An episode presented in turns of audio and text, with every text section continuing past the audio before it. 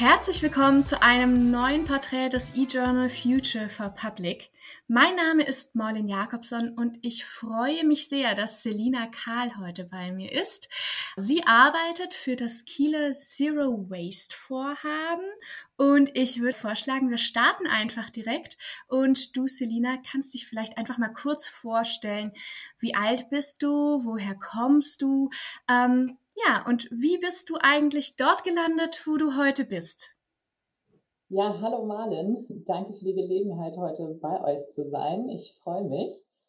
Ich bin 29 Jahre alt. Ich bin gebürtig aus Flensburg, also im hohen Norden von Deutschland geboren. Und ich ähm, wohne derzeit in Kiel und bin eben im Umweltschutzamt angestellt. Und zwar habe ich Politik und Wirtschaft im Bachelor studiert in Münster und danach soziale Nachhaltigkeit im Master in Dortmund. Das heißt, ich bin auch schon ein bisschen rumgekommen, aber freue mich natürlich auch wieder oben an der Küste zu sein und hier den frischen Ostseewind zu genießen. Ich bin jetzt seit fast zwei Jahren bei der Landeshauptstadt Kiel und ähm, freue mich, das Zero Waste Projekt als Mitarbeiterin und nun seit Oktober 2021 auch als stellvertretende Projektleiterin zu unterstützen. Und was genau ist das, dieses Zero Waste Projekt? Kannst du das vielleicht kurz erklären? Ja, klar. Also das Zero Waste Projekt ist ein Vorhaben, mit dem wir vor allem die Vermeidung von Abfall zum Schutz der Ressourcen verfolgen. Das heißt, an Zero Waste wird meistens wörtlich übersetzt mit eben Null Abfall. Und wir möchten auf kommunaler Ebene dazu beitragen, dass eben weniger Ressourcen verschwendet werden.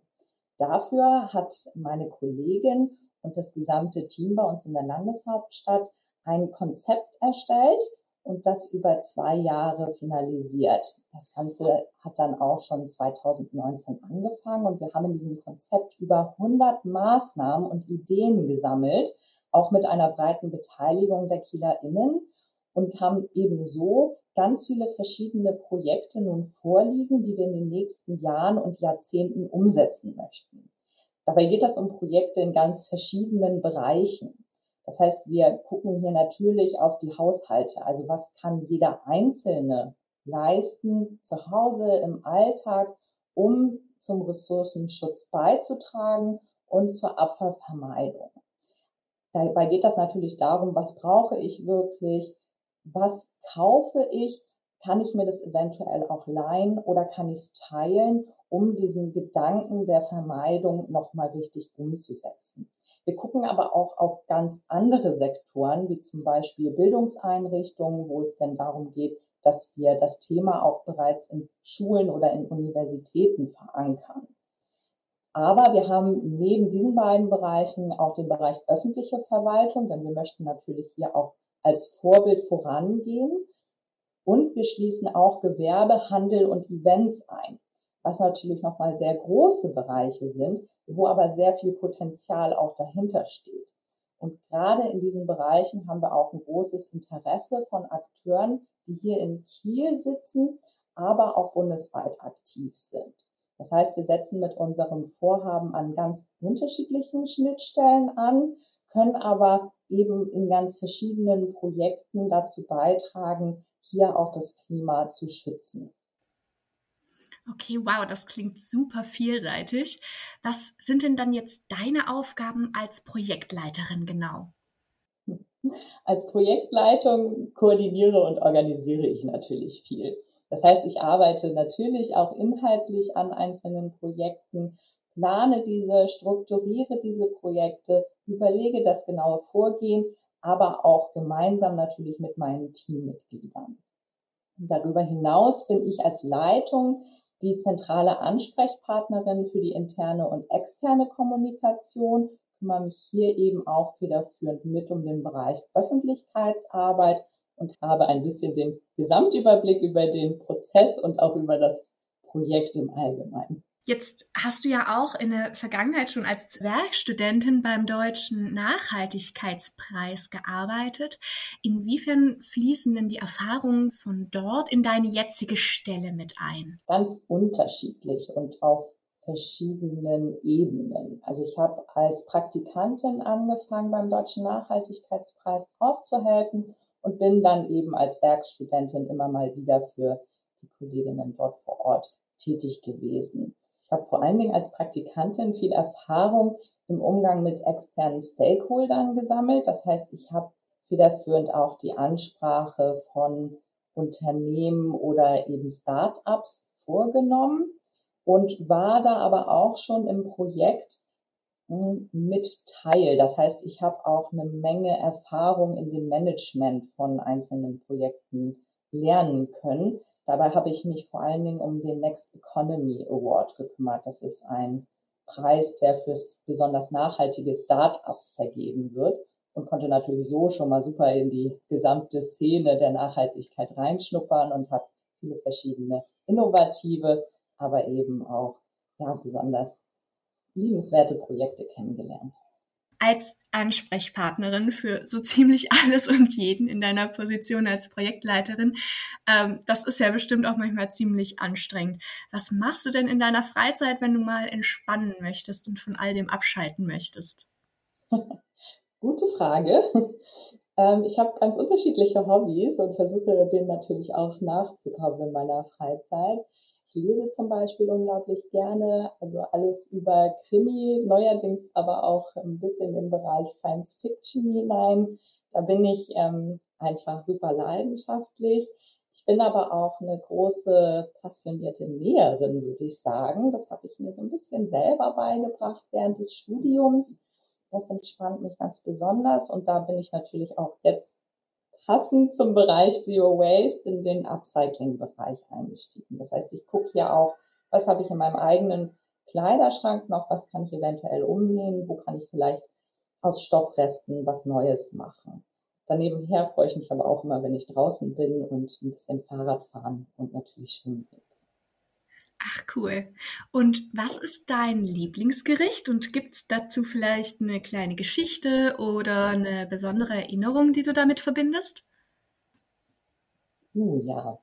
Ähm, ich würde sagen, mein Lieblingsgericht ist tatsächlich Spaghetti Bolognese.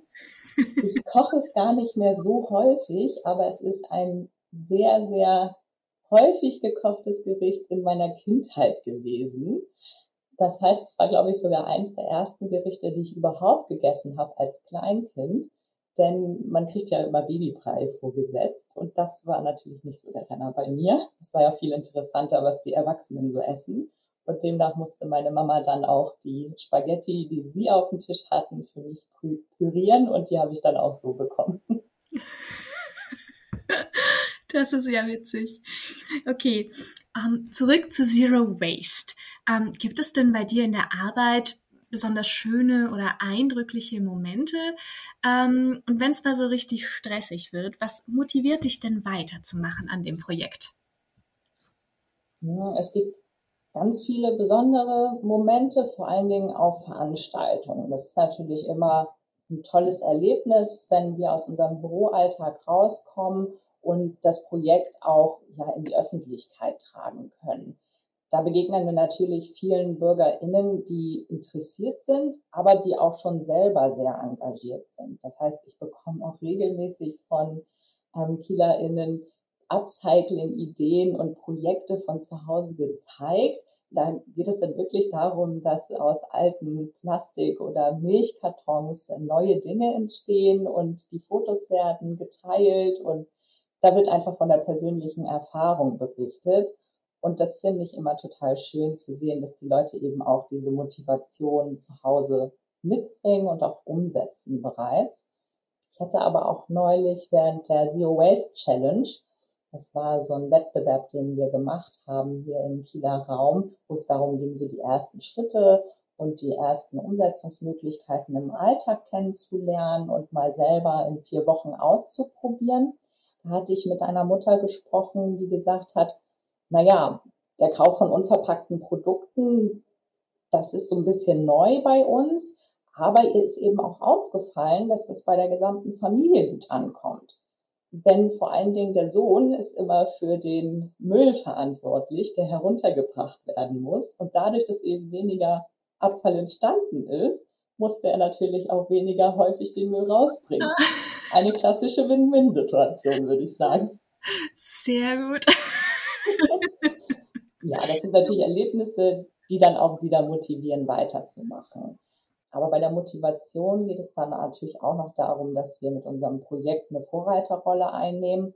Das heißt, wir tragen hier natürlich ganz aktiv zur Ressourcenschonung bei, aber eben auch zum Klimaschutz, dadurch, dass eben weniger CO2-Emissionen entstehen.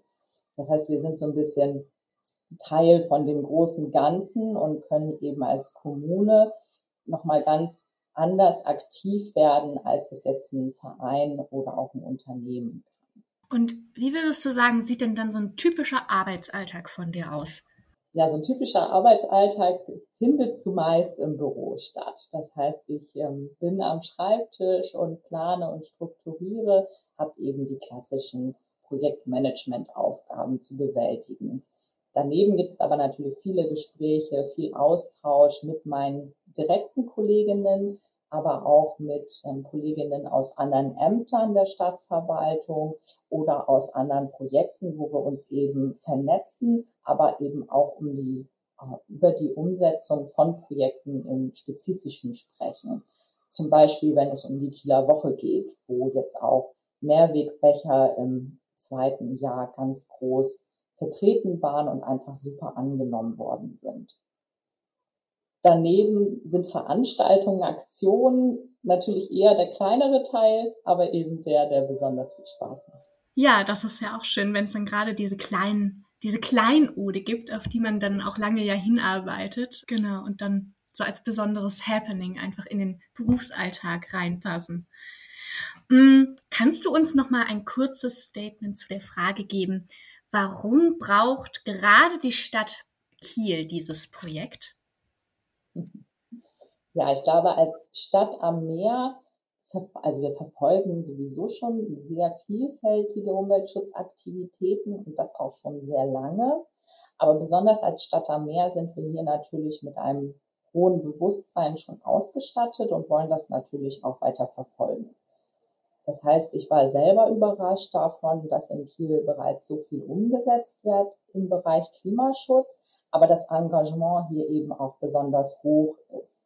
Es liegt zum einen natürlich eben an der Nähe zur Natur, aber zum anderen auch an dem großen Engagement aus der Öffentlichkeit. Wir haben hier eine große Universität, die sich besonders mit dem Thema Nachhaltigkeit beschäftigt.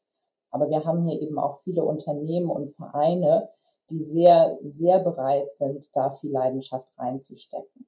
Mit unserem Zero Waste Projekt ergänzen wir diese Klimaschutzaktivitäten um den Bereich Ressourcenschutz.